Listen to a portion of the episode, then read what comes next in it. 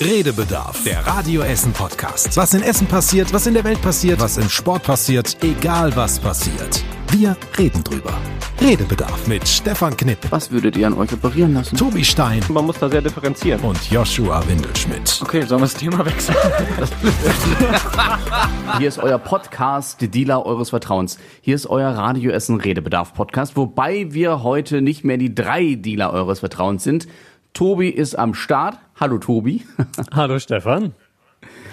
Aber Joshua ist im Land der Cookies und der Coffeeshops, Tobi. Der hat's gut. Also nicht, nicht wegen der Coffeeshops und so, sondern weil er im Urlaub ist. Ja, allerdings. Also, wer weiß, vielleicht äh, lässt er sich auch in dem einen oder anderen ähm, Coffeeshop mal ein Viertelstündchen gut gehen. Ähm, aber ja, äh, Urlaub hat er auf jeden Fall. Und als äh, großer Holland-Freund, wie wir ja inzwischen auch wissen, verbringt er den natürlich bei den Oranjes. Bei den Oranjes. Ich habe gerade übrigens äh, auf der Autobahn nicht nach Holland, sondern auf dem Weg nach Hause schon ein bisschen das Wild am Rand aufgehoben, weil man muss ja schauen, wie man sich das Grillfleisch sichert für diese Saison. Ne? Angesichts der neuesten Entwicklungen in der, Ja. in der Fleischindustrie muss man ja vorsorglich sein. Ich habe gehört, 20 Prozent des Fleisches bei den Discountern käme angeblich von Tönnies aus Reda Wiedenbrück, die jetzt von dieser Corona-Welle äh, ähm, betroffen sind. Das ist natürlich schon eine große Anzahl. Das stimmt auf jeden Fall. Wobei ich auch gehört habe heute, beziehungsweise gelesen, ähm, große Schlagzeile in einer Zeitung äh, mit großen Buchstaben äh, war ungefähr sowas wie kein, kein Fleischengpass durch äh, Tönnies Dingsbums. Also ah, okay. das war zumindest äh, positiver formuliert. Also mit anderen Worten, ich kann meinen Kofferraum wieder leeren. Du kannst äh, den Biber aus dem Kofferraum wieder, wieder dahin äh, bringen, wo du ihn her hast. Ah, schade, das war's mit dem Biberkotelett. Ja, aber trotzdem natürlich krass, ne? Also dass jetzt diesbezüglich auch in ähm, Gütersloh, beziehungsweise der Kreis Gütersloh jetzt Kitas und Schulen wieder schließen müssen. Das ist schon alles sehr bitter. generell Wahnsinn, irgendwie 730 Mitarbeiter, glaube ich, ne, in, inzwischen, ähm, die da infiziert sind. Das muss ja relativ zügig gegangen sein. Äh, denn wenn man überlegt, in 14-tägiger Verzögerung so eine, eine Welle quasi, wenn man so will, das heißt, es muss alles innerhalb der letzten 14 Tage ja irgendwie passiert sein, vielleicht mit leichten Überschneidungen. Ähm, und das finde ich schon, schon heftig. Andererseits habe ich auch Bilder gesehen bei NTV, die liefen heute Morgen äh, im Sender, läuft ja immer der Fernseher mit. Ähm, aus der Kantine beispielsweise. Und da wundert man sich dann nur noch begrenzt. Weil da mit Sicherheitsabstand und solchen Vorkehrungen jetzt nicht so viel war, möchte ich mal sagen. Ja, wobei es ja heißt, dass diese Aufnahmen schon längst äh, wieder veraltet sind. Also es war wohl Anfang April oder so tatsächlich auch schon, wo es Mindestabstand und so gab. Aber ähm, es sei angeblich ja schon längst für Mindestabstand dort gesorgt worden. Aber nichts Genaues weiß man nicht. Ja. Auf jeden Fall sehr, sehr ähm, unangenehme Geschichte. Aber so schnell kann es dann eben gehen, wenn man halt ähm, den Mindestabstand wieder fallen lässt. So wie es eben ja jetzt auch in Thüringen und Brandenburg der Fall ist. Das sind vielleicht nochmal andere Bedingungen als in der Kantine beim Wursthersteller. Aber nichtsdestotrotz ähm, kann man schon erahnen, wo das hinführen könnte, wenn man wieder alles so handhabt wie bisher. Äh, nicht wie bisher, sondern wie vor der Krise. Ja, auf jeden Fall. Äh, wobei man vielleicht, das ist zumindest meine Hoffnung dabei, ähm, ja noch den Unterschied dann vielleicht erkennen kann, dass es tatsächlich so ist, dass wir, wenn wir uns jetzt beispielsweise Gütersloh angucken, ähm, dann ja eben nicht mehr auf die gesamtdeutschen Zahlen schauen, wie sich das entwickelt, sondern relativ lokal beschränkte Ereignisse haben. Ähm, so wie es ja auch ein Stück weit quasi das, das Ziel war. Also, dass Infektionsketten wieder nachvollziehbar bleiben, dass man dann lokal reagieren kann ähm, und man dann eben in Anführungsstrichen nur einen Teil Deutschlands, also eine Stadt, ein Landkreis, ein Betrieb, wie auch immer, äh, runterfährt und eben nicht mehr die ganze Republik. Das stimmt. Da gebe ich dir recht. Ich bin sehr gespannt, wann, ob und wann die da tatsächlich wieder ihre Fabrik öffnen dürfen, ganz normal ähm, weitermachen dürfen. Es ist ja dann auch die Frage, inwieweit die dann noch ihre normale Produktion abliefern können, weil ich glaube, mit, mit dem ganzen Mindestabstand und so, ich glaube tatsächlich, dass du dann gar nicht mehr, wenn wir jetzt momentan von 100% Output ausgehen, diese 100% erreichen kannst mit den ganzen Maßnahmen, die du dann umsetzen musst. Da bin ich auch mal sehr gespannt, wie sich das äh, auch auf den Fleischpreis, der sind wir uns, glaube ich, einig, äh, viel zu billig ist, wie sich das darauf auswirken wird. Also so eine Packung Mortadella ist, glaube ich, eh nur Fleischreste oder so, esse ich auch nicht, aber gefühlt kriegst du die ja für 99 Cent im Supermarkt. Ja. Das kann ja einfach, kann ja nicht richtig sein. Also. Nee, das stimmt. Wir haben es ja ähm, ein, zwei Mal schon angeschnitten, äh, jetzt so langsam in den letzten Wochen, wo es eine, das eine oder andere sich wieder ein bisschen lockert, äh, dass man schon mal so den Blick auf die Learnings in Anführungsstrichen aus der Krise ähm, werfen kann. Und das ist eins davon, deswegen greife ich das gerade auf, für mich zumindest, dass man auf jeden Fall äh, sich, wenn man ähm, da wieder ein bisschen Luft hat und das gröbste Corona-Ding durch ist, äh, sich auch nochmal mit der Fleischproduktion in Deutschland irgendwie auseinandersetzen muss und mit Sicherheit dann auch eben ähm, mit Verbraucherpreisen. Ich glaube, das hängt einfach eins zu eins zusammen, da muss man sich gar nichts vormachen. Sollte man schon. Ich habe nur meine Zweifel, dass das auch gemacht wird. So viel, das, was man, was ja. man sagt, was sich nach der Corona-Krise verbessern und ändern soll. Aber ich behaupte, würde jetzt, äh, würde im Oktober schon Impfstoff da sein. Es würde alles wieder zu dem zurückkehren wie vor der Krise. Ich glaube, das habe ich auch letztens irgendwo gelesen. Das ist eine, eine ähm, ziemliche Glorifizierung, dass sich so viel durch die Krise ändern würde und dass man so viel neu entdecken würde. Ich glaube, das ist. Ah, ich habe es am Anfang auch gedacht, weil man halt irgendwie vielleicht auch versucht hat, etwas Positives aus dieser Krise zu ziehen. Aber ähm, ich glaube nicht, dass sich, dass sich die Menschheit jetzt groß ändern wird. Egal, ob es jetzt um, um Billigfleisch geht, um generell um Naturschutz, Tierschutz, Umweltschutz. Ich habe da meine starken Zweifel. Aber wir warten ab. Ja, auf jeden Fall bin ich, bin ich bei dir. Ich bin da auch eher skeptisch. Aber die Hoffnung stirbt zuletzt. Und ähm, im, am Ende muss es ja auch erstmal nicht die ganze Menschheit sein, sondern vielleicht nur der ein oder andere Politiker, der ähm, vielleicht die eine oder andere Entscheidung zu treffen hat. Aber auch da ähm, sind wir uns vermutlich auch einig, dass wir das lieber erstmal abwarten sollten, wie sich das entwickelt, bevor wir wieder zu optimistisch werden. Eben, eben. Also wer weiß, was da noch für ein langer Weg auf uns wartet. Ja. Große, wir, wir zeichnen, das können wir sagen, am Freitagabend auf. Mhm. Und äh, heute die, die Schockmeldung, nicht nur, dass Karstadt Kaufhof äh, 62 Häuser schließt, sondern dass eben bei uns in Essen beide Karstadt bzw. Kaufhofhäuser schließen. Das eine am Willy Brandt-Platz, in Anführungszeichen das Tor zur Innenstadt, gefühlt für mich schon seit Jahr, Jahrzehnten. Und natürlich auch Limbecker Platz, wo gefühlt der halbe Limbecker Platz mit, Karstadt, mit Karstadt gefüllt ist. Also beides ähm, herbe Verluste. Und ich bin sehr gespannt, äh, wie Essen als Einkaufsstadt das auffangen will, mal ganz abgesehen von den menschlichen Schicksalen, die da natürlich dranhängen, was die Mitarbeiter angeht. Also das ist echt krass. Ja, das war äh, definitiv und ist noch ähm, das, das Top-Thema heute. Äh, ganz kurz hast du 92 gesagt, Filialen? 62 sind es. Ne? 62. Wir, okay, sehr gut, habe ich falsch verstanden. Nur nicht, dass wir hier irgendwie äh, da falsch Zahlen in Umlauf bringen.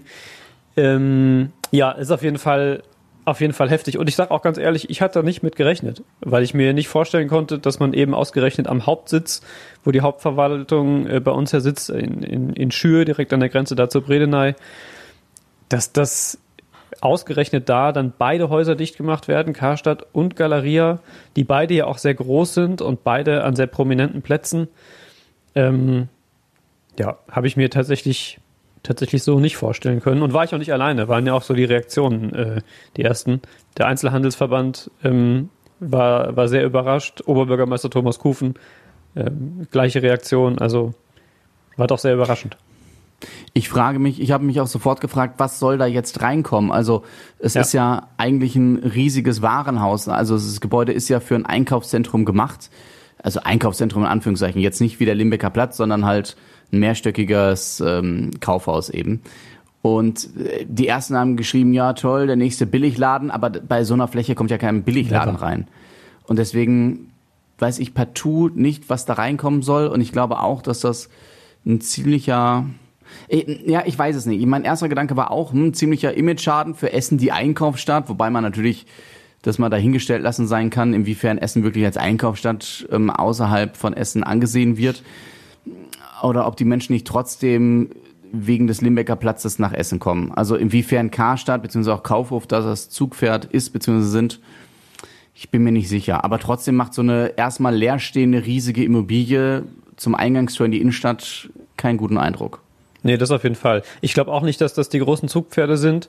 Ähm, ganz einfach schon aus der Vergangenheit. Also wären sie das und würden die Leute deshalb extra nach Essen fahren, dann wären die Verkaufszahlen sicherlich nicht so schlecht, wie sie seit Jahren sind. Ähm, die Häuser sind ja nicht erst seit Corona in der Krise. Ähm, und aber auch bei allem anderen stimme ich dir hundertprozentig zu. Also ich, auch da habe ich noch keine Vorstellung, was da passieren soll, vor allem bei Galeria. Also bei Karstadt im Limbecker Platz kann ich mir das noch vorstellen, das lässt sich ja über zwei Etagen, das lässt sich irgendwie äh, vielleicht noch aufteilen oder baulich sogar nochmal noch mal verkleinern. Ähm, aber bei Galeria, äh, da im, am Limbecker Platz, ich weiß auch nicht. Also selbst wenn man es irgendwie aufteilen würde in mehrere kleine Läden, also so eine Art Einkaufszentrum quasi daraus machen, ähm, das könnte ich mir vielleicht noch vorstellen, aber dann hat man sehr viele Flächen, die man irgendwie dann mit, mit neuen Anbietern füllen muss.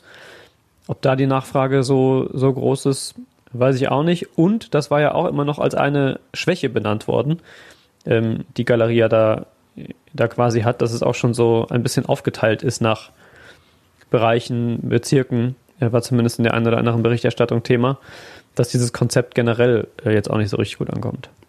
Ja, also ich finde es persönlich auch schade. Ich meine, wir haben unsere Redaktion ja direkt neben Kaufhof. Ja. Und für mich war das tatsächlich immer sehr willkommen für tatsächlich kleine Einkäufe. Also wenn ich mal einen Schnellhefter brauchte oder irgendwie mal gerade zur Weihnachtszeit auch Geschenkpapier oder so, immer großartig war mein erster Anlaufspunkt. Und deswegen persönlich finde ich das sehr schade, dass Kaufhof rausgeht.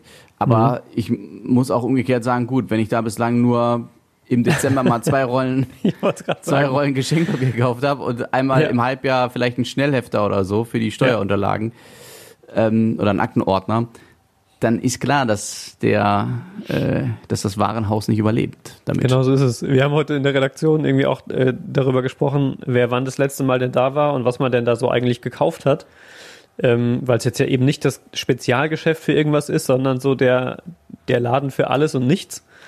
Und da fielen genau die Sachen, deswegen musste ich gerade schon schmunzeln, als du ansetztest mit dem Schnellhefter. Ähm, ich glaube, die Highlights waren ein Geschenk für meine Mutter, wenn die Wolle braucht oder sowas. Mhm. Ähm, also so, so Haushaltswaren im weitesten Sinne. Irgendwer hatte auch sowas wie Schnellhefter und äh, wenn man irgendwie einen Kugelschreiber oder sowas sich ernsthaft kauft und nicht irgendwie den nimmt, der gerade irgendwo liegt. Und ähm, ich glaube, das teuerste war tatsächlich, äh, also der, der größte Umsatz, den habe ich dem Laden äh, geschenkt mit dem Einkauf eines Koffers. Den kaufe ich mhm. mir aber jetzt ja auch nicht irgendwie äh, jeden zweiten den Monat kaufst neu. Im Idealfall einmal in zehn Jahren oder einmal in fünf Jahren. Mhm. So. Und ähm, also wir sitzen, wie gesagt, ja direkt gegenüber und also an uns haben die jetzt nicht so einen täglichen Umsatz gemacht, muss man einfach fairerweise sagen. Äh, und ja, da waren wir, ist vielleicht waren wir nicht auch die, die Frage, ist auch vielleicht die Frage, ich weiß es nicht, aber ob's ob's noch zeitgemäß ist, ein Kaufhaus zu haben mit unterschiedlichen Abteilungen. Man sagt ja auch sehr, oder viele sagen ja auch, und da gebe ich recht, dass Karstadt zum Beispiel ähm, in den Abteilungen teilweise wirklich veraltete Artikel hatte. Also ich weiß mhm. gerade früher noch bei Elektroartikeln, ich war, ich war jetzt schon lange nicht mehr deswegen bei Karstadt, aber so vor fünf Jahren oder so, wenn ich bei Karstadt mal nach ähm, Elektroartikeln geguckt habe, wovon halt theoretisch eine große Auswahl besteht, ich sage jetzt mal einen Fernseher oder so, dann hatten die da vergleichsweise alte Modelle für richtig deftige Preise. Mhm. Und das ist natürlich auch kein, kein, kein, kein zeitgemäßes Angebot mehr. Was ich aber eigentlich sagen wollte, vielleicht musst du heutzutage dich auf eine Sache spezialisieren und kannst nicht mehr so ein breit gefächertes, breit gefächertes Angebot in Zeiten von Amazon haben, wo ich gerade auch so viel Kleinscheiß jederzeit, leider Gottes ja sogar ohne ähm, Versandgebühren, wenn du Amazon Prime hast, ähm, zu mir nach Hause kommen lassen kann.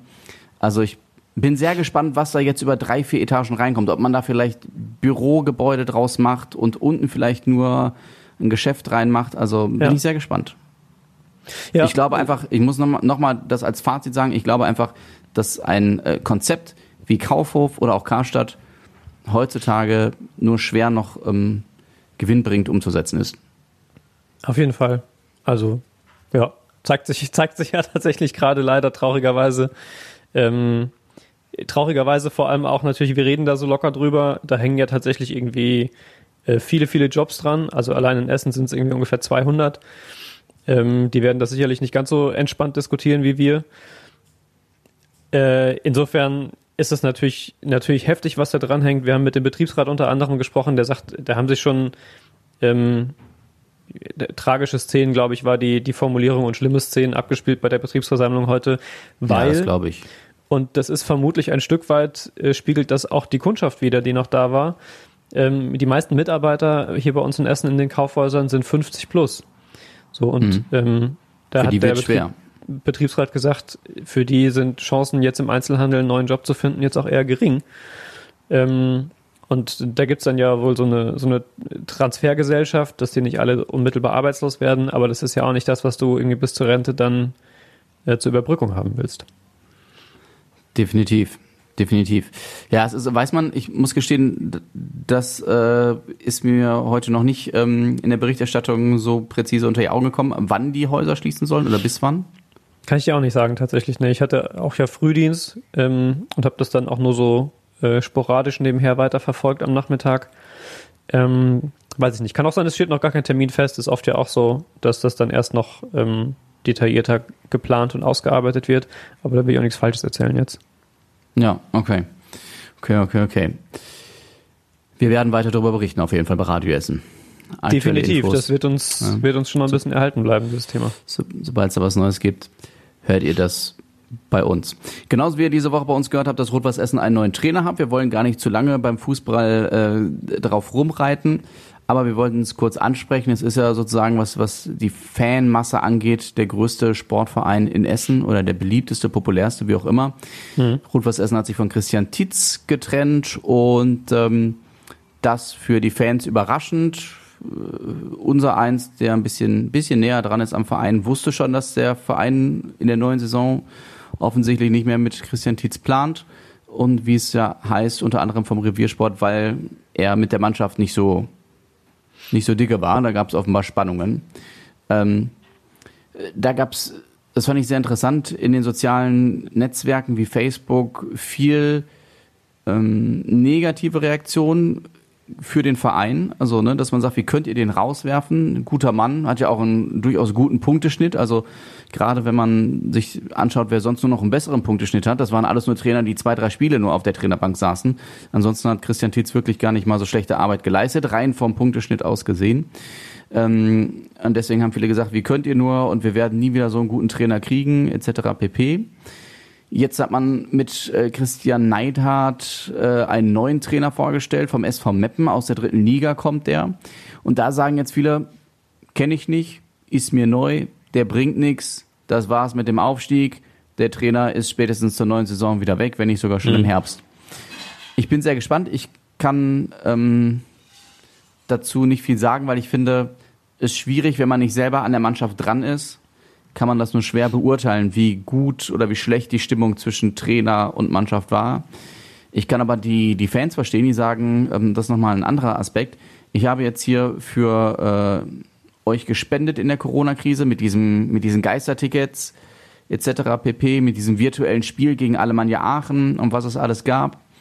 Und jetzt höre ich, dass ihr den Trainer rausschmeißt und dementsprechend eine Abfindung zahlt oder weiterhin das Gehalt und dann eben noch einen neuen Trainer. Dafür habe ich euch eigentlich nicht gespendet. Fand ich auch einen interessanten Aspekt. Ja. Auf jeden Fall. Für mich ist da auch im, am Ende ein bisschen die Kernfrage, auf die man immer wieder kommt im Fußball. Ähm, was bewertet man denn als das höhere Gut als Verein? Äh, ein funktionierendes Klima, den Willen der Spieler, den tatsächlichen sportlichen Erfolg äh, und wen, wen zieht man da quasi zur Verantwortung? Dann fällt ja immer irgendwann der berühmte Satz, du kannst nicht eine ganze Mannschaft rausschmeißen. In dem Fall fand ich es tatsächlich interessant, weil es ja jetzt tatsächlich, zumindest ist es das, was ich so lese, bin ja noch weit, deutlich weiter weg von äh, als du, ähm, dass eben einer der ausschlaggebenden Punkte äh, die Stimmung zwischen Trainer und Mannschaft war. Wo ich ganz ehrlich sage, vielleicht aber auch ein bisschen altmodisch oder naiv, ähm, wenn ich einen Trainer habe, der die Mannschaft sportlich zu einer wahnsinnig erfolgreichen Saison erstmal führt, mit all dem, was du gerade gesagt hast, ähm, dann lasse ich den gehen, weil jemand in der Mannschaft mit dem nicht zurechtkommt oder die Mannschaft mit dem nicht zurechtkommt. Im Zweifel könnte man ja auch ganz hart sagen, dann lass die Jungs doch schmollen in der Kabine, solange sie so Fußball spielen, dass man solche Punkteschnitte holt und sportlich so erfolgreich ist, kann mir doch wurscht sein. Ja, andere sagen, gut, der Punkteschnitt war gut, aber zwölf Punkte zum Tabellenführer Rödinghausen. Und das nach gerade mal einem Zweidrittel der Saison ähm, zeugen jetzt auch nicht unbedingt davon, dass man angesichts dieses Trainers, angesichts dieser Mannschaft, angesichts des Geldes, das man da vermutlich reinpumpt, dass man da zwölf Punkte hinter dem Tabellenführer bleibt. Ja. Das ist auch etwas. Aber wir lassen uns überraschen. Generell muss man abwarten, wie es weitergeht. Das äh, Veranstaltungsverbot von Großveranstaltungen wurde ja in dieser Woche von der Bundesregierung bis Ende Oktober verlängert. Mhm. Für nach wie vor für Bundesliga und so zur Not kein Problem dank der TV-Gelder. Aber schon jetzt hat Rot-Was Essen zusammen auch mit Rot-Was Oberhausen gesagt, wir sind auf Fans angewiesen, auf Zuschauereinnahmen. Also wenn äh, wir weiterhin dieses Großveranstaltungsverbot haben, dann brauchen wir die neue Saison erst gar nicht anfangen. Ja. Oder können die neue Saison direkt wieder abblasen. Auch da bin ich sehr gespannt, wie sich das in den nächsten Wochen oder in den nächsten zwei, zweieinhalb Monaten entwickeln wird. Mhm. Auch ja. da, um das noch zu sagen, hört ihr natürlich bei Radio Essen. Und in diesem wunderschönen Podcast. Essen. In diesem wunderschönen Podcast. So ist es. So ist es. So ist es. Wir haben ähm, heute im Übrigen äh, ja noch ein drittes super spannendes Thema gehabt, äh, wie ich finde, ähm, weil es sich in der Nacht erst er ergeben hat und es immer, das ist aber vielleicht auch ein bisschen die, die Insider-Perspektive äh, des Frühnachrichtenmenschens, es immer spannend ist, wenn man morgens äh, zur Arbeit kommt und Themen vorfindet, die man noch nicht kannte, als man äh, am Vortag quasi gegangen ist äh, oder aus der Übergabe sich schon erfahren hat. Ähm, nämlich einen, einen relativ großen und spektakulären Polizeieinsatz äh, in Fischlaken, ähm, bei dem unter anderem auch Diensthunde eingesetzt wurden und auch das, ich, ich formuliere das so euphorisch, ähm, natürlich auch tatsächlich eine, eine schlimme und traurige äh, Nachricht, ähm, die dann auch äh, zugebissen haben und wo bei einer großen Schlägerei äh, 20 beziehungsweise 40 Beteiligte dann irgendwie später noch dabei waren. Ähm, auch das hat uns ja heute beschäftigt. Ich weiß gar nicht, hast du das mitbekommen so richtig? Nur am Rande. Also da müsste noch mal äh, ja. sonst zwei Sätze verlieren. Ich, hab, ich hatte auch gelesen, dass Polizeihund zwei, dreimal zugebissen hat. Mhm. Aber die Details, da ich diese Woche nicht in Essen gearbeitet habe, ähm, kriege ja, ja, ich dann Problem. nur so am Rande mit. Ich wollte dich nur nicht langweilen, indem ich jetzt äh, das vom Grund nee, auf noch du, müssen ja auch davon ausgehen, dass äh, unsere Hörer gerade nicht wissen, äh, worum es geht. Die haben alle hören die 24 Stunden Radio ja, okay. Ähm, also am, am äh, Donnerstagabend, gestern Abend äh, aus heutiger Sicht, so gegen elf spät, ist die Polizei gerufen worden zu einer Schlägerei in einem Bus. Klingt erstmal völlig unspektakulär, habe ich heute Morgen auch erstmal so vernommen. Ähm, aber im Bus gab es wohl schon 25 Fahrgäste, die da ineinander oder aneinander geraten sind, sich gestritten haben, sind dann ausgestiegen an der Haltestelle Oberhamshof äh, und da ist die Streitigkeit dann ein bisschen handfester geworden. Unter anderem hat dann jemand, woher er immer die hatte, hat da vielleicht rumgelegen, eine Holzlatte äh, gepackt und damit auf jemand anderen eingeschlagen. Polizei kam dann ähm, und als erste vor Ort waren eben zwei Diensthundeführer, äh, die dann versucht haben, da zu schlichten, einzugreifen, die Menschen voneinander zu trennen. Sind dann auch direkt wohl angegriffen worden. Alles natürlich irgendwie erstmal Sichtweise der Polizei, können wir nur so wiedergeben. Äh, und äh, eine Polizistin eben, die dabei war, ist dann gegen die Schulter getreten worden. Und daraufhin haben die Diensthunde dann eben die Polizisten verteidigt und dann auch zugebissen. Dann hat sich das da ein bisschen aufgelöst, hat sich dann verlagert ähm, weil dann Menschen aus dieser Gruppe äh, weggerannt sind zu der Flüchtlingsunterkunft, die da ist am Oberhamshof. Von da gab es dann äh, einen zweiten Anruf bei der Polizei, äh, wo sich nämlich Mitarbeiter dieser Erstaufnahmeeinrichtung gemeldet haben und gesagt haben, so hier prügeln sich im Innenhof ungefähr 40 Leute. Und da ging es dann eben nochmal noch mal rund und am Ende war es so, äh, dass die Polizei dann auch Kräfte aus anderen Städten dazu rufen musste, äh, um die ganze Situation da in den Griff zu bekommen und zu beruhigen. Ähm, und ja, das wird jetzt nach wie vor noch, noch aufgearbeitet. Es ist noch gar nicht klar, was da überhaupt los war und was der, der Grund für diese Auseinandersetzung war. Aber ähm, ja, sehr, sehr spannende Lage heute Morgen, die sich auch immer noch irgendwie weiterentwickelt hat, weil es neue Infos gab und so. Ähm, zu dem waren, Thema Karstadt. Heute früh, am Freitag. Nein, ich wollte fragen, waren das denn Bewohner der Flüchtlingsunterkunft? Ähm, weiß man im Detail noch nicht, sieht wohl so aus. Also da sie alle ähm, an dieser Station ausgestiegen ist, die eben direkt da äh, dann auch ist, heißt auch Overhamshof die Haltestelle, ähm, und dann auch eben äh, dahin geflüchtet sind quasi, das legt natürlich den Schluss nahe. Es könnte potenziell aber auch natürlich jemand anders gewesen sein oder jemand, der da äh, nur jemanden besucht hat oder jemanden kennt oder so. Äh, da gibt es noch keine, keine genauen Infos zu. Zumindest Okay. ist das mein Stand von, von heute Mittag. Ja.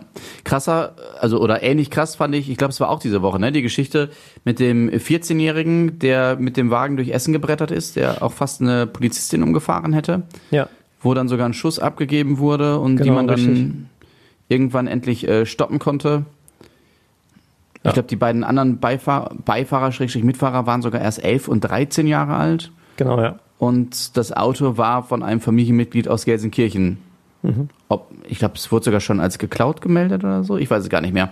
Aber auf jeden Fall, das fand ich krass. Also wer mit 14 nachts durch die Stadt brettert und dann auch noch vor der Polizei wegfährt, auf, äh, so wie ich das gelesen habe, ähm, als die Polizei das erste Mal das Auto kontrollieren wollte oder so, ist der Wagen ja dann auch auf eine Polizistin zugefahren. Mhm. Also es, ich bin ganz ehrlich, mit 14 hätte ich mich nicht mal getraut, den Autoschlüssel von zu Hause heimlich einzustecken, geschweige denn Ja. loszufahren, geschweige denn auf eine Polizistin zuzubrettern, geschweige denn mir eine äh, wilde Verfolgungsjagd mit der Polizei zu, zu liefern. Also da gehört schon einiges an, ich weiß nicht, falsche Erziehung oder ich weiß nicht, was dazu gehört. Ja, auf jeden Fall. Ich kann mir das auch nicht so richtig, nicht so richtig vorstellen. Wenn ich mich versuche, da rein zu versetzen und das irgendwie erklärbar zu machen, dann vielleicht maximal, äh, dass man dann, ja, vielleicht auch, aber ähm, vor allem, dass man, dass man dann irgendwann, wenn man merkt, okay, jetzt kommt hier die Polizei, einfach komplett in Panik gerät ähm, und dann eben nicht sagt, okay, bis hierhin äh, hat es halt funktioniert, dann ist jetzt vorbei und aussteigt, sondern dann vielleicht auch noch auf die Idee kommt, ähm, in Panik eben aufs Gas zu treten. Dann fiel ja offenbar auch noch dieser Schuss. Ich glaube, wenn wir dieses Panikding irgendwie anlegen, dann ist spätestens da alles vorbei. Äh, und aber ja, wie du sagst, es ist, ich glaube, wenn man ähm, äh, ein einigermaßen durchschnittlich normale Kindheit hinter sich hat, äh, dann ist jetzt ein Auto klauen und ähm, vor der Polizei flüchten und Verfolgungsjagd und so nicht zwingend die äh, normale Dienstagabendbeschäftigung. Ja. Ist Essen Crime City? Ich würde erstmal sagen, nein. Kommt ja immer ein bisschen drauf an, wo, wo man genau hinguckt. Also auch wenn man sich beispielsweise die Kriminalitätsstatistiken und so anguckt in Essen, ähm, dann kommt es ja darauf an, was man sich da raussucht. Ich glaube, wenn man das vergleicht mit anderen Großstädten in der Größenordnung, dann gibt es vielleicht ein, zwei auffällige Punkte. Eine ist sicherlich, ähm, dass wir mit Clankriminalität hier mehr zu tun haben, generell im Ruhrgebiet als in vielen anderen Teilen. Ich glaube, Berlin ist noch äh, da ein, ein großes Thema und Bremen. Ähm, das ragt sicherlich hervor, aber so grundsätzlich, weiß ich nicht, würde ich jetzt, hätte ich, wäre zumindest nicht mein Eindruck der letzten, der letzten zehn Jahre Nachrichtenarbeit. Ich weiß nicht, wie siehst du das? Du bist hier groß geworden. Ich bin hier groß geworden, ja. Aber es kann auch sein, dass ich das damals früher nie so wahrgenommen habe, als ich zur Schule gegangen bin. Da war es gefühlt noch nicht so extrem wie heute. Aber damals gab es auch noch kein Internet und man hat nicht jede einzelne Polizeimeldung, ähm, äh, nicht jede einzelne, aber so viele Polizeimeldungen direkt mitbekommen und serviert bei Facebook und ähm, die Reaktion dann drauf. Vielleicht hat das auch was damit zu tun. Das kann ich nicht sagen. Wahrscheinlich müsste man die Kriminalitätsstatistik von 1995 mit der Kriminalitätsstatistik von 2019 vergleichen. Aber ähm, ich glaube, das Ruhrgebiet ist generell, ähm, ist die Kriminalitätsrate gefühlt zumindest für mich jetzt persönlich ähm, generell etwas höher, als würde ich jetzt im Schwarzwald wohnen. Mhm. Ich kenne jetzt die Daten aus dem Schwarzwald nicht, ähm, aber ähm, könnte vermutlich passen. Ein bisschen spielt da mit Sicherheit auch eine Rolle, dass auch die Einkommensstruktur hier natürlich anders ist oder auch die Arbeitslosigkeit höher als nochmal im Schwarzwald, weiß ich es jetzt nicht genau, aber in, im Da deutschlandweiten Vergleich. Gründe, ja klar. Ähm, das wird da mit Sicherheit, mit Sicherheit auch eine Rolle spielen. Aber da ist natürlich auch ein bisschen, bisschen dünnes Eis, äh, ohne da jetzt irgendwie groß äh, psychologische Untersuchungen angestellt zu haben. Ja, eben ohne Statistiken und so vom subjektiven Gefühl zu sprechen, sollten wir vorsichtig sein. Was aber ähm, definitiv ein Thema ist, auch da haben wir schon kurz drüber gesprochen, ähm, und nee, nicht kurz, äh, ausführlich vergangene Woche, weil das Thema da noch frischer und noch größer war. Ich komme aber trotzdem nochmal drauf, weil bei der Geschichte, ähm, du wirst es erahnt haben, wenn wir über die Flüchtlingsunterkunft in Fischlaken sprechen und den Polizeieinsatz da. Ähm, natürlich ist, wir haben das Thema auch bei Facebook gespielt und hatten es auf der Internetseite. Ähm, wir über viele, viele, viele Kommentare gestolpert sind. Kommt doch mal zum Punkt. An der Grenze war Rassismus ist das Thema. Ah. So. Und äh, vor allem Alltagsrassismus. Ähm, und das hat mich heute Morgen tatsächlich phasenweise echt fassungslos gemacht, was man da, da zu lesen bekommt. Und ähm, zum Teil auch, mit welcher Vehemenz die Menschen das dann auch noch rechtfertigen, wenn sie das schreiben oder sich verstecken hinter, ja, aber ist doch, ist doch Ironie. Äh, und da gab es die ganze Woche immer mal wieder ähm, so Beispiele, deswegen beschäftigt mich das Thema auch immer noch, vielleicht auch, weil es gerade insgesamt deutschlandweit ja recht groß ist. Ähm, die Diskussion darum gab zum Beispiel, das sind so Kleinigkeiten, es gab zum Beispiel eine Meldung, da haben wir mit einem, oder die Polizei, nicht wir, mit einem Foto eines Blitzers äh, jemanden gesucht, der irgendeine relativ harmlose Straftat begangen hat. Ich weiß nicht mehr, was es war. Ein Diebstahl oder ein kleinerer Raub oder irgendwas. Also mhm. nichts, nichts riesenkrasses.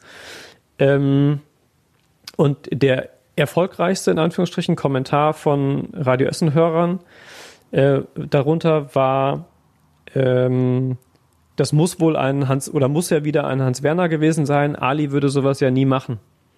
So, und der hatte irgendwie, ich weiß nicht, sechs, sieben, acht Likes schon direkt am Anfang und war dann irgendwie der relevanteste, in Anführungsstrichen, Kommentar, der einem also auch immer sofort oben angezeigt wurde in der Kommentarfunktion. Ähm, und das hat mich sehr erschrocken. Also erstens dieser Kommentar, zweitens der Zuspruch, weil das eben genau die Form von Rassismus und Alltagsrassismus ist, die so in Anführungsstrichen harmlos daherkommt, so verpackt noch mit Ironie die dann auch so großen Anklang findet, dass mir das manchmal tatsächlich ein bisschen, ein bisschen Angst macht. Ich habe heute den Kommentar gelesen, ich weiß aber nicht, ob es bei unserem Facebook-Posting war oder bei einem anderen. Ich glaube, es war trotzdem aber die Geschichte in, ähm, mit dem Bus und den Polizeihunden und so, der Schlägerei. Mhm. Ich mhm. glaube, es war die Geschichte. Äh, gleiche Kommentare, ach, das war ja dann wahrscheinlich wieder Hans-Jürgen und Gertrud. Mhm. Ironischerweise. Und dann hat jemand anderes mit Migrationshintergrund drunter geschrieben, naja, aber was soll, was wollt denn ihr Deutschen sagen? Bei euch hebt man einen pädophilen Ring nach dem anderen aus. Mhm. Ist auch nicht gerade besser. Wo ich so dachte, hm, okay, Chapeau, guter Konter. Ja, hat dann tatsächlich. Hat trotzdem natürlich auf die völlige Ignoranz getroffen. Ja. Aber da habe ich auch so gedacht, es ist so, es ist, Kriminalität gibt's überall. Leider, ja. ich weiß, viele sehen das anders. Und äh, vielleicht unterscheidet sich die Art der Kriminalität von verschiedenen Gesellschaftsgruppen. Aber da kann sich keiner von freisprechen, leider. Das ist, ist mit Sicherheit so. Der, der, ich glaube, die Grenze, die man auf jeden Fall ziehen sollte, ähm, finde ich zumindest ganz persönlich, ist, das nicht an einer Herkunft festzumachen. Also selbst wenn es Häufungen gibt, die man sich tatsächlich genau angucken muss, auch statistisch, wie sowas zustande kommt, ähm, wo was gemeldet wird, beispielsweise mit Staatenzugehörigkeit und solchen Dingen. Aber mal gesetzt den Fall, man stellt solche Häufungen fest, ähm, dann bin ich immer noch der festen Überzeugung und hoffe, dass ich mir da mit den Menschen in meinem Umfeld auch sehr einig bin, dass das nichts damit zu tun hat, welche Nationalität da im Pass steht, sondern dann möglicherweise ganz viele andere Faktoren dann eine viel größere Rolle spielen, nämlich ähm, soziale Faktoren, ähm, auch wirtschaftliche Faktoren, also alles, was einen Menschen irgendwie prägt und ausmacht. Von Familie, Freunden, Bildung, finanzieller Background, all diese Dinge. Und dass es sicherlich da möglicherweise Häufungen gibt, beispielsweise bei Menschen, die äh, als Flüchtlinge zu uns nach Essen kommen. Ähm, das kann man sicherlich dann feststellen. Äh, aber das als Ursache beispielsweise dann eben festzumachen für solche Sachen wie Kriminalität oder ähm, ursächlich für ganz andere Dinge, ist halt einfach grundsätzlich falsch in meinen Augen. Und es macht mich sehr fassungslos und wütend, ähm, das immer wieder festzustellen, dass das offenbar noch nicht so durchgedrungen ist in dieser Gesellschaft. Fassungslos ist ein guter Begriff, weil ich solche, solche, solche, ich nenne es mal Diskussionen, wenn es um Rassismus oder Alltagsrassismus geht, aber auch, auch ähm, gegenüber, was weiß ich, sexueller Orientierung oder sonstigem, ähm, ich stehe ich immer fassungslos gegenüber, weil ich kenne das einfach nicht aus meinem Leben.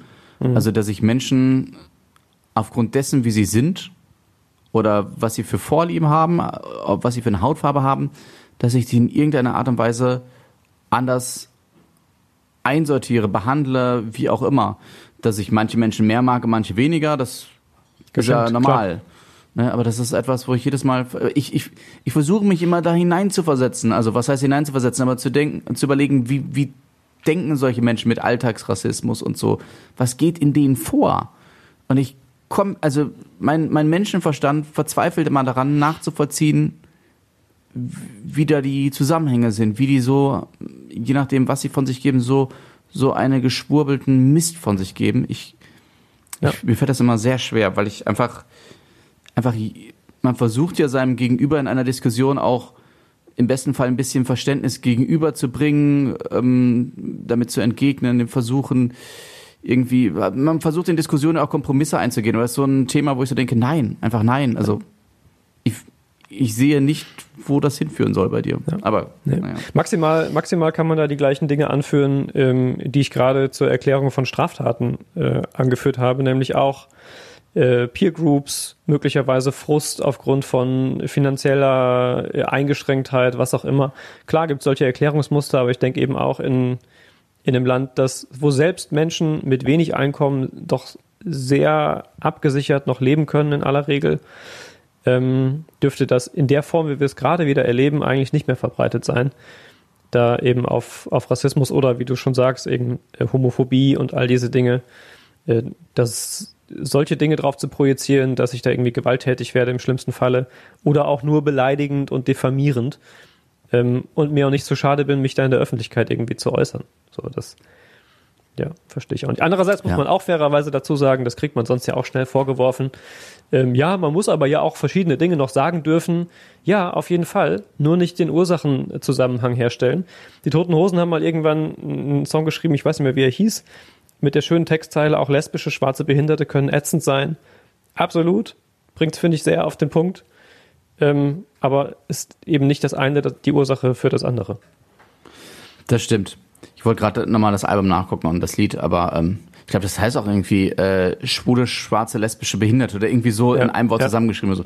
Ja, ich habe heute festgestellt, dass ich ein bisschen verunsichert bin durch diese ganze Rassismusdiskussion und so, weil mhm. ich bin jemand, der gerne starrt.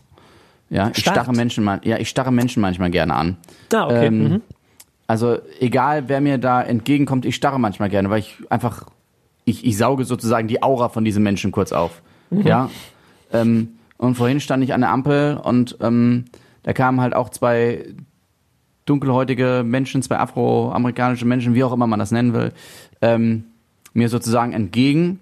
Und ich guckte einfach nur und äh, merkte, dass sie dann zurückguckten. Und ich dachte, oh Gott, du starrst schon wieder, guck weg, weil es wirkt sonst so, ne?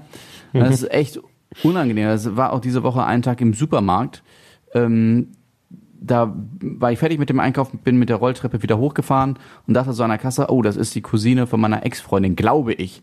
Ich habe dann, weil ich dann so überlegt habe, ist sie das, ist sie das nicht? Und dann starre ich, ohne zu merken, dass ich starre.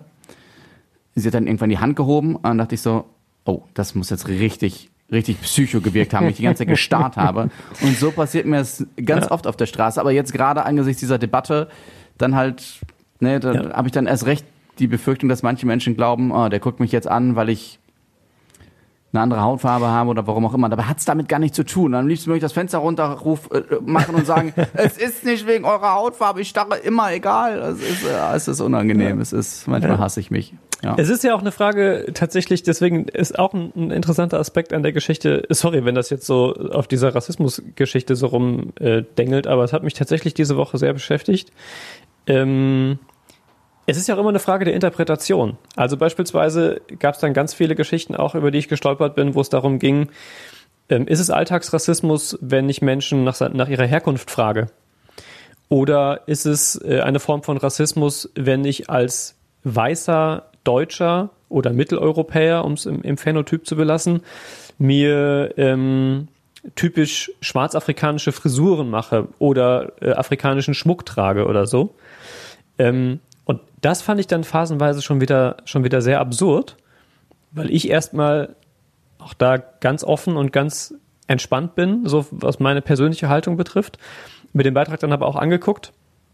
Ähm, und dann ist ja immer bei, beispielsweise, um bei dem klassischen Ding zu bleiben, äh, die Frage äh, nach der Herkunft so, ähm, die dann irgendwie das, das Fremde in den Vordergrund stellt und quasi die Möglichkeit ausschließt, dass jemand, der beispielsweise dunkelhäutig ist, Deutscher ist. So, ne? Also warum frage ich den überhaupt? Warum gehe ich davon aus, dass der äh, nicht Deutscher ist, nur weil er schwarz ist? Könnte ja genauso wie andere hier groß geworden sein oder so. Ähm, und dass das irgendwie eine Rolle spielt. Und da denke ich mir dann aber oft, nee. Also es ist doch auch eine Form von, von Interesse. Und es darf doch eine ehrlich gemeinte Frage sein. Ich war ähm, neulich in Düsseldorf, habe ich glaube ich auch erzählt, sorry, äh, wenn um das rund zu machen, ähm, und äh, war da zum ersten Mal auf dieser, dieser stehenden Welle. Da kommt man auch mit Leuten ins Gespräch. Das erste, was mich der andere deutsche Typ, der hinter mir stand, gefragt hat, oder das zweite im Smalltalk war, äh, wo kommst denn du her? So, und dann habe ich gesagt, aus dem Siegerland. Und der wollte sicherlich nicht meine, meine Herkunft wissen. Es ist halt auch einfach eine Frage von, von Interesse und was ist das für jemand, der mir da gegenübersteht. Wenn ich das jedes Mal dann direkt mit Rassismus gleichsetze, dann finde ich das auch ein bisschen schwierig, ehrlich gesagt. Ja. Mein Freund. Bitte. Ich würde sagen, wir holen jetzt nochmal den Joshua dazu. Oh. Ja. Also, er hat uns ja, wir machen das sehr gerne, wenn einer von uns dreien weg ist, im Urlaub ist, sei es nur für zwei, drei Tage wie bei Yoshi, dass wir uns äh, eine Sprachnachricht zukommen lassen. Und er hat das auch getan und ich würde sagen, wir hören einfach mal da rein. Hallo Jungs. Äh, ja, ich bin ja heute nicht dabei beim Podcast, aber es hat einen guten Grund. Ich stehe quasi gerade vor der Fähre nach Texel rüber, also äh, ein Wochenende mal Urlaub. Ähm, ist auch ganz schön, die Sonne scheint. Wir hoffen, dass wir jetzt noch auf die Fähre draufkommen. Ansonsten stehen wir ja noch eine Stunde. Ist aber auch nicht schlimm. Äh, ganz viel Spaß. Ich werde für euch äh, eine Frikandel mitessen und natürlich auch einen Geneva mittrinken und stoße auf euch an. Und ähm, mein Highlight übrigens der Woche, wir sprechen ja immer über die Highlights der Woche. Ich habe mit Stefan Knipp Fußball gespielt und er hat mir einiges beibringen können. Ähm, dementsprechend war das wirklich mein äh, absolutes Highlight der Woche. Und Tobi, du bist nächstes Mal herzlich eingeladen, auch mitzuspielen. Und äh, dann werde ich dir was beibringen. Ich werde das Wissen, was mir Stefan eingeeignet hat, äh, dir weitergeben. Bis dahin, tschüss und äh, Jeans. Ja, ich finde, der Yoshi spricht da äh, ein sehr schönes Highlight an. Ich kann mich da bedingt anschließen. Ähm, Fußballspielen hat sehr viel Spaß gemacht. Ich war mit äh, Joshua und dem Kollegen Maxi Krohn in Rellinghausen am Krausenbäumchen ein bisschen Fußball spielen. Aber natürlich Corona gerecht. Also wir haben, wobei du darfst ja wieder Kontaktsport machen, aber wir haben uns wirklich nur den Ball ein bisschen hin und her geschossen. Und ähm, sonst war das nichts. War sehr anstrengend. Ich bin, äh, da habe ich gemerkt, dass ich nicht mehr in Schuss bin. Ja, ich habe sehr schnell äh, es mit der Pumpe bekommen, in Anführungszeichen.